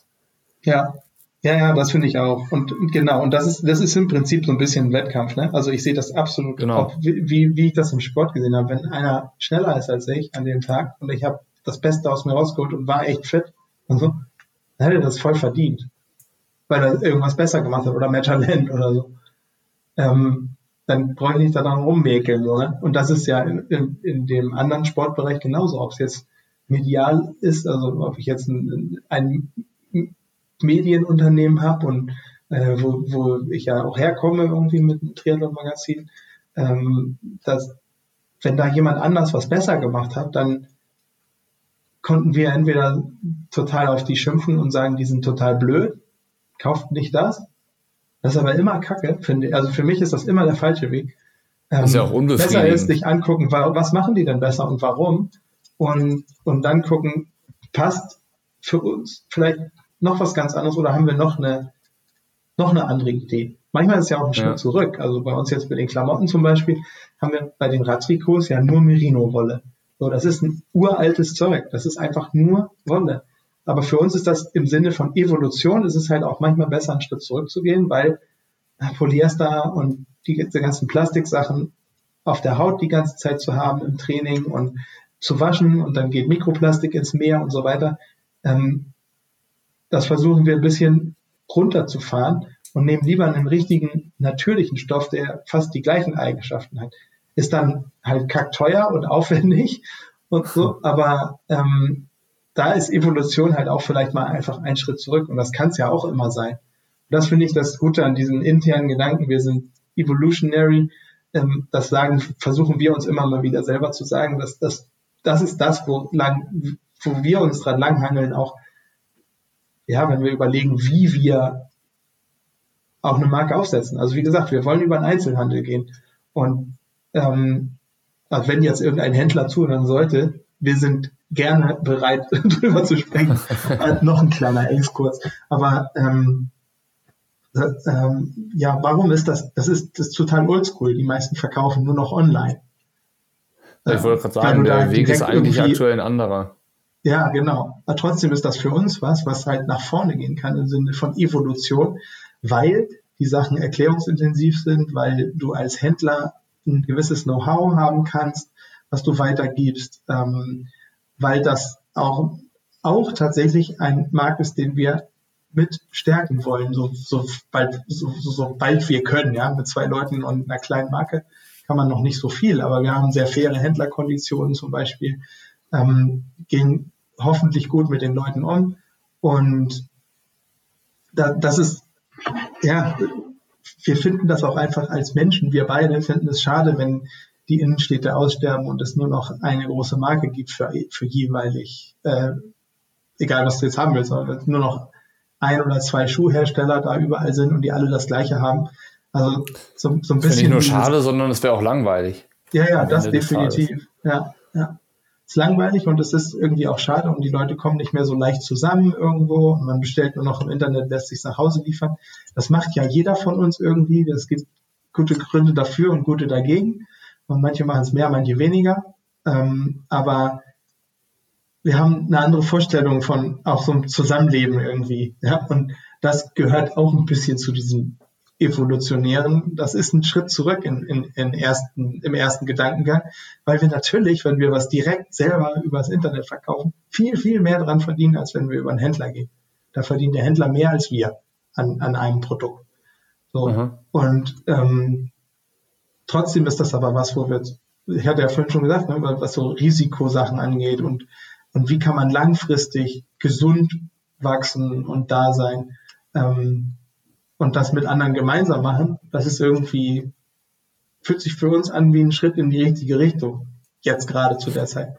Kann, und kann sein, dass es uns die Füße unter dem Boden wegzieht und wir irgendwie merken, das ist, ist es gar nicht. Und das war kein richtiger Gedanke. Und dann ist es auch irgendwie Evolution, dass die aussterben, die es nicht richtig gemacht haben. Aber ich glaube, um evolutionär zu sein, brauchst du auch irgendwie immer so diese Flaggschiffe, woran man das zeigt. Ne? Also, dass du irgendwie ein Produkt hast, wo du sagst, ja. dir, das ist, das ist die Benchmark und die haben wir gesetzt, äh, das haben wir entwickelt, das mhm. sind die Belege dafür, dass das funktioniert. Kommt ja. da auch was da noch von euch oder ja, ist das was? Ich, ich was hoffe so schon. also wir sind tatsächlich in, in, dem, in der nächste Bereich, in dem wir wirklich auch entwickeln und testen und so, ist Laufen. Also sowohl für Läufer als auch Triathleten und dann wettkampfspezifisch oder im Alltag. Aber da sind wir an Sachen dran, die so die ersten Tests, die wir gemacht haben mit Wissenschaft und zusammen sehen richtig gut aus, ähm, dass das funktioniert. Aber das ist leider auch so eine Sache, die halt einfach länger dauert, als wir gehofft haben oder gedacht haben. Also ich hatte dir ja schon unter äh, vier Ohren mal erzählt, äh, was wir da so planen und, und, und auch wann. Und das ist sehr wahrscheinlich, dass sich das eher auf den Herbst oder auf die nächste Saison verschiebt, bis sowas wirklich fertig ist. Aber da geht es halt dann auch noch gleich wieder um Patente und ähm, Geschichten. Also ich, ich erzähle ganz grob Laufbekleidung, die deine Lauftechnik beeinflussen kann, ohne dass das äh, eine Carbonfeder im Schuh ist oder eine Feder in der Klamotte oder so, sondern eher über Propriozeption, also dass du selber reagierst auf einen Reiz. Wir stehen in den Startlöchern dafür, das habe ich damals schon gesagt. Ne? Also ja. das, äh, das hört sich tatsächlich so spannend und interessant und äh, ohne ohne Scheiß erfolgsversprechend an, dass äh, wir da bereit sind, sobald äh, wir das Go von euch bekommen, äh, irgendwie uns deswegen zu treffen oder detaillierter äh, irgendwas zu erfahren, was man dann vielleicht auch mal mitteilen darf. Ja. Ähm, also sofort. Ja, ja, auch sofort super gerne. Und äh, da sage ich dir auch auf jeden Fall Bescheid. Und Jan auch sowieso, weil er der, der, der Freak dafür ist und sich da richtig reinzutoben in solche Themen.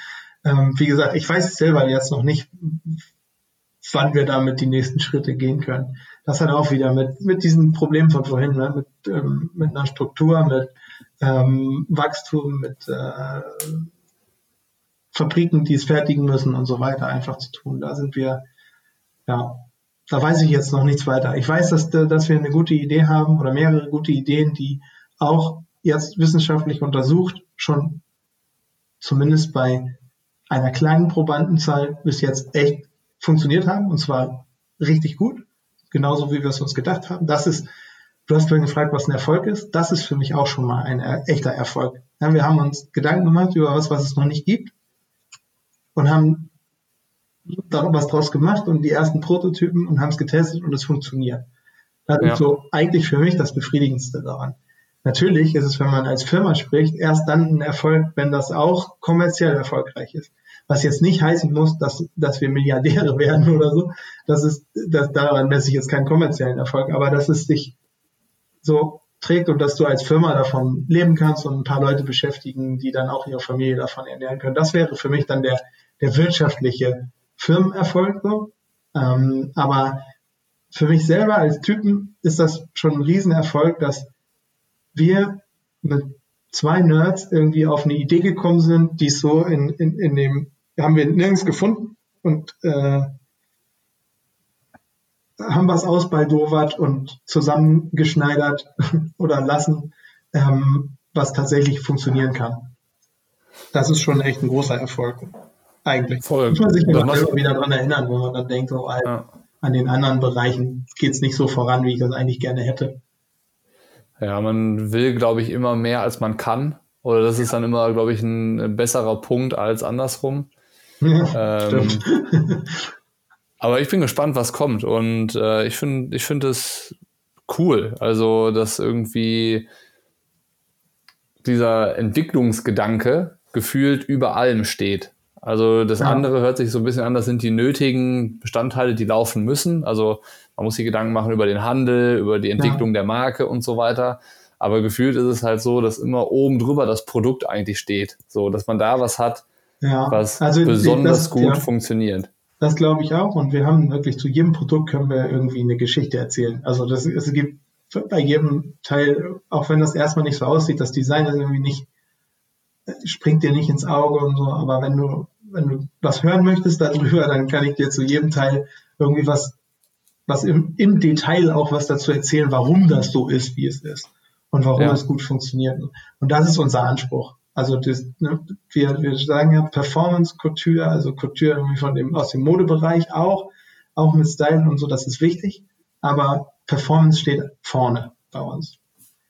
Ja. Ähm, Couture ist dieser modische Style-Bereich, der spielt damit auch zusammen. Und es gibt auch Sachen, die die tatsächlich auch eine, eine funktionelle Bedeutung haben. Also, was weiß ich, die lasergeschnittenen Löcher, die du vorhin angesprochen hast, ähm, die, die sind nicht aus modischen Gründen da drin, sondern die haben auch noch einen aerodynamischen und einen Belüftungseffekt und B- und Entlüftung und so weiter. Also das, äh, wir verknüpfen das immer. Performance steht vorne. Der modische Anspruch ist auch immer mit der Marke verknüpft. Ähm, gerade auch über Fionn Appleton, die halt Star-Designerin ist, so da ähm, jetzt bei, bei dem Laufshirt, was du hast, haben wir solche, das sehen ein bisschen aus wie Flügel ähm, an der Seite, diese Brandings, die halt sehr dezent sind und grün, aber die sind hochreflektierend. Also das ist so ein sehr zurückgenommenes Design, aber du hast diese hohe Reflexionskraft, wenn du im Dunkeln läufst. Mhm. Und so ist das viel verbunden. Ähm, dann ja. lass uns auch schon mal festhalten, dass wir den nächsten Podcast irgendwie zum Thema Performance äh, und Produktperformance machen dann. Also schon aller spätestens, wenn, äh, wenn ihr in dem Entwicklungsthema mit dem neuen Produkt weiter seid oder ja. startklar seid sogar. Weil ich glaube, der ganze aber Prozess. Auch gerne mal, also kann man auch gerne mal über den gesamten Markt so irgendwie was Beobachtungen von uns dazu angeht. Das muss ja nicht an meiner Marke festgemacht sein, oder? An unserer das. Ähm, ich ich, ich glaube tatsächlich, dass es, wenn du also jetzt vielleicht, wenn wir miteinander sprechen, erscheint uns das so ein bisschen so, ja, muss ja vielleicht nicht unbedingt an der Marke oder an dem Produkt sein. Ich glaube aber, für Leute ist der Einblick super spannend, mhm. den man halt da bekommt. Weil für dich ist es so alltäglich und für ja, mich. Für mich fühlt es sich immer so nach äh, Schleichwerbung an. Weißt du, wenn ich, wenn ich viel erzähle darüber, äh, und das hat ja, also das ist ja definitiv auch Marketing für, für die Marke. Also wenn sich das jetzt irgendwie Leute anhören und deswegen mal auf unsere Website gucken oder wir deswegen jetzt tatsächlich irgendwie ein paar Händler sich melden sollten und sagen, hey, finde ich interessant, lass uns mal zusammen, dann hat das als Werbung quasi auch funktioniert. Und das fühlt sich für mich immer so ein bisschen ja, ich weiß, was du meinst. An, aber ich weiß, was du meinst und ich selber liebe diesen Einblick in andere Firmen. Also, genau, wenn ich, wenn ich, ich, mir jetzt irgendwelche anderen Podcasts aus anderen äh, Bereichen oder anderen Märkten anhöre, dann finde ich das immer geil, wenn da mit jemandem gesprochen wird, äh, auch offen gesprochen wird über ein Produkt, äh, das derjenige vielleicht zu verantworten hat oder so, ja. weil ich dann halt auch genau weiß, okay, der kann dazu auch alles erzählen und ja. äh, der denkt sich das nicht aus, sondern ähm, das ist halt wirklich so, das kommt von demjenigen, der ja. das zu verantworten hat. So und das finde ich als Zuhörer in dem Moment immer super spannend und ja. äh, stelle mir das hier halt ähnlich vor. Ich meine, ich verstehe das schon, was ja. du meinst. Man wir können ja gerne, wenn, wenn, wenn, wir, wir können ja gerne die Leute hier an dieser Stelle mal fragen, also liebe Zuhörer, wenn euch das nervt, dass ich über diese Marke erzähle, dann sagt uns das. Wenn ihr das cool findet, sagt uns das gerne auch, weil ähm, ja, für mich hat das immer so zwei Seiten. Das eine fühlt sich komisch an für mich, weil ich denke, ich mache jetzt hier so umsonst Werbung und äh, rede die ganze Zeit darüber. Wenn aber der Einblick irgendwie viel interessanter ist, dann umso besser. Dann stelle ich mein, meine Ego-Wahrnehmung gerne hinten an und pack einfach weiter aus, was ich zu erzählen habe. Das Gute ist ja, dass ich dich gefragt habe, ob wir einen Podcast aufnehmen können und ich dich ein bisschen über äh, die ganzen Themen ausfragen darf, die ich dich jetzt gerade gefragt habe. Von daher ist und es ja nicht so, dass. Ich wusste nicht, worum es gehen wird. Genau. Und es ja. ist ja nicht so, ich glaube, anders wäre es, wenn es so laufen würde, dass du dich meldest, sagst, hier habt ihr, weiß ich nicht, 500 Euro, bitte macht einen Podcast mit mir. Und dann sage ich so, boah, okay, wenn es sein muss, dann frage ich dich halt ja. aus. Ähm, ja. Das wäre, glaube ich, das wäre die falsche Herangehensweise. Und ich glaube, dann würdest du ja auch wahrscheinlich ungefragt Dinge erzählen, die du loswerden möchtest. Ähm, und so war es jetzt aber genau die andere Herangehensweise. Ja. Ich wollte einen Podcast mit dir aufnehmen, um ein paar Sachen irgendwie über den Triathlon-Markt rauszubekommen, über Marken im Triathlon, was sind Herausforderungen, was sind Chancen, was sind Hürden, die ihr nehmen müsst, so was, was ist Erfolg für eine Marke und so. Und ja, wie gesagt, das hat jetzt für mich in dem Fall weniger mit Werbung zu tun, wenn es natürlich auch bestimmt als sowas zu verstehen geht, wenn man möchte. Ja. Aber ich glaube, das war jetzt äh, hier weniger der Fall. Und wenn wir genau beim nächsten Mal so ein Performance-Thema hätten, äh, wo man mal quasi noch genauer diese Entwicklungsgeschichte mhm. sich vornimmt und so, kann ich mir das schon gut vorstellen. Vielleicht ist das auch eher ein Podcast, den du mit Jan machen müsstest, mhm. äh, weil er da auch viel besser mitdenken kann, als ich also das soll. Der, soll Jan nächstes Mal die 500 Euro kriegen. ja, bitte. nee, genau. Also total gerne. Ich, wie gesagt, ich, ich selber bin totaler Freak dafür und äh, die, als ich damals zu Canyon gegangen bin vom Triathlon-Magazin, da war tatsächlich der Hauptgrund, warum ich das so interessant fand, dass ich vorher mal zwei, dreimal bei Canyon in Koblenz war und halt den Blick hinter die Kulissen komplett haben konnte.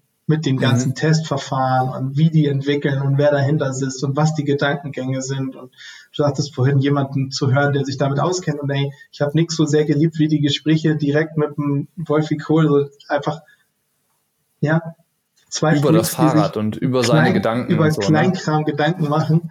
Ähm, ja. und, und da voll drin versinken können. So das, das finde ich super interessant. Und insofern wenn, wenn das auch äh, noch mehr Leute interessiert, dann bin ich super gern bereit, da noch mehr preiszugeben. Und ich glaube, wir sind da auch offen mit dem, wie wir, wie wir so arbeiten und umgehen. Ähm, ich bin halt nur, ich habe selber immer, das ist der alte Journalist in mir, der immer denkt, es könnte sich für die Leute gekauft anfühlen oder es ist zu viel über eine Marke oder so. Ja, aber am Ende höre ich mir auch von dir gerne an, wie ihr Pushing Limits aufstellt und macht und äh, was die Herausforderungen sind. Also das sind ja, ja. so die Dinge, über die ich mich am, am Ende super gerne unterhalte und auch gerne was drüber höre. Aber ich weiß nicht, wie es bei anderen ist. Zum würde Glück mich tatsächlich ja jeder selber das selber entscheiden, ob er was hören möchte oder nicht. Ja, würde mich tatsächlich auch interessieren, was die Leute davon halten. So, also das ist, glaube ich, eine legitime Frage oder ein legitimer Punkt, mit dem man sich da beschäftigt. Ne? Also ähm, wie wird es bei Leuten aufgenommen äh, oder bei den Zuhörern, wenn es irgendwie wie jetzt eben war, so über eine ja. Marke zu sprechen mit einem Vertreter von einer Marke. Ähm, für, für mich fühlt sich das überhaupt nicht so an, weil wie gesagt die Herangehensweise, glaube ich, entsprechend war und äh, das auch einfach interessante, gute Einblicke waren. Ähm, und ich hoffe ja so ein bisschen, dass man auch immer ein bisschen zu kritisch mit sich selbst ist bei solchen Sachen und das vielleicht für die Leute, die es dann hören, ja. tatsächlich gar nicht, vielleicht war es auch gar kein Gedanke, der irgendwo so da war oder vielleicht ist den Leuten das tatsächlich auch Wurst, äh, ähm, was dann so kommt, ähm, also oder wie es kommt. Also ich glaube, wichtig, wichtig ist einfach die Transparenz. Also, dass wenn etwas Werbung ist oder mit Werbung verknüpft ist, dass das erkennbar ist mhm. dass dann auch äh, von den Leuten das nachvollziehen werden äh, kann. Ja. Und ähm, ich glaube, wenn du da immer das entsprechend betitelst oder nennst oder auch aussprichst, dann ist es, glaube ich, fair. Und ich denke, dann passt es auch. Ja, also auf fair können wir uns sehr gerne einigen. Wenn wir irgendwie sowas machen, dann bleiben wir damit so fair, wie wir können. Das definitiv. Und vielleicht kann man den Kreis ein bisschen mit schließen, weil wir hatten am Anfang dieses Thema, es, äh, erzählt dir jemand von sich aus viel zu viel und macht da draußen eine Ego-Show oder nicht. Wenn das jetzt äh, als Ego-Show rüberkommt, also als Ego-Show im Sinne von der Marke oder von dem blöden Sinknick, dann wäre es nicht in meinem Sinne, dann hätte ich es verbockt. Und äh, wenn, wenn nicht, sondern irgendwie als Einblick in die ganze Geschichte und als ein gemeinsamer Einblick, so, dann haben wir das erreicht, wofür die Triathlon-Szene irgendwie immer noch ganz doll steht. Zumindest in, in, in meinem Herzen und Kopf. Ich denke schon, du bist ja einer von uns immer noch vom Pushing Limits irgendwie. Du warst ja auch da lang genug dabei. Und wir hätten es ja auch nach wie vor gerne irgendwie häufiger was von dir zu hören oder zu lesen. Ja. Aber ich, bei klar. mir fällt das leider echt, ich sag das dir ja auch schon immer wieder, ich finde das toll, was zu machen. Und das ist ja auch was, wofür nach wie vor mein Herz schlägt. Es ist halt eine von den Sachen, die hinten runterfallen, wenn die Familie und der, und der Job äh, gerade mehr Raum einnehmen. Ja, ja, das stimmt. Und das ist ja auch vollkommen in Ordnung so. Es ist alles äh, gut so, wie es ist. Das war aber auch genauso schön, dass wir das mal wieder geschafft haben, Podcast aufzunehmen. Äh, ich hoffe, dass dir das auch ein bisschen Freude gemacht hat und dass das auch den Leuten beim Fall. Zuhören Spaß gemacht hat. Wenn es den Leuten gefallen hat, dann können sie das natürlich wieder wie üblich irgendwie mit einem Like oder einem netten Kommentar irgendwo äh, uns spüren lassen. Und dann würde ich auch sagen, wir machen hier Schluss danke dir und äh, ich freue mich schon aufs nächste Mal. Ich mich auch. Vielen Dank. Jo, zack, bumm, das war's. War auf jeden Fall super schön, mal wieder zu hören, was bei Nies gerade so abgeht. Ich hoffe ganz persönlich erstmal, dass ich ihn dieses Jahr das ein oder andere Mal auch äh, face-to-face -face wieder zu Gesicht bekomme und wir die Zeit finden, mal wieder ein bisschen zu quatschen, denn das ist immer eine Freude mit Nies. Ein super feiner Mensch, der das Herz am rechten Fleck hat und die richtigen Ansichten zu dieser Welt, in dieser Welt, auf diese Welt. Von daher immer wieder ein Vergnügen mit. Äh, ja, sich mit Nies zu unterhalten und mit ihm sich irgendwie mal auszutauschen und rum zu philosophieren und rum zu blödeln. Und wenn euch das Ganze auch gefallen hat und ihr hier was mitnehmen konntet, dann lasst uns doch gerne eine wunderbare Bewertung in der Apple Podcast App da. Das hilft uns auf jeden Fall weiter, mit diesem Podcast hier noch ein paar mehr Leute zu erreichen. Oder wenn ihr Themenwünsche habt oder Fragen oder Anregungen oder was auch immer, dann kontaktiert uns auf einem der unzähligen Kanäle, auf denen wir überall irgendwie aktiv sind. Äh, Facebook, Instagram, Strava, über unsere Webseite, keine Ahnung, über unseren Shop. Äh, sucht euch irgendwas aus, ist mir eigentlich auch ganz egal. Ihr könnt das aber auch alles einfach bleiben lassen und weiterhin unseren Inhalt hier konsumieren und eine gute Zeit dabei haben. Und von daher wünsche ich euch jetzt selbige. Also haut rein. Ciao, ciao.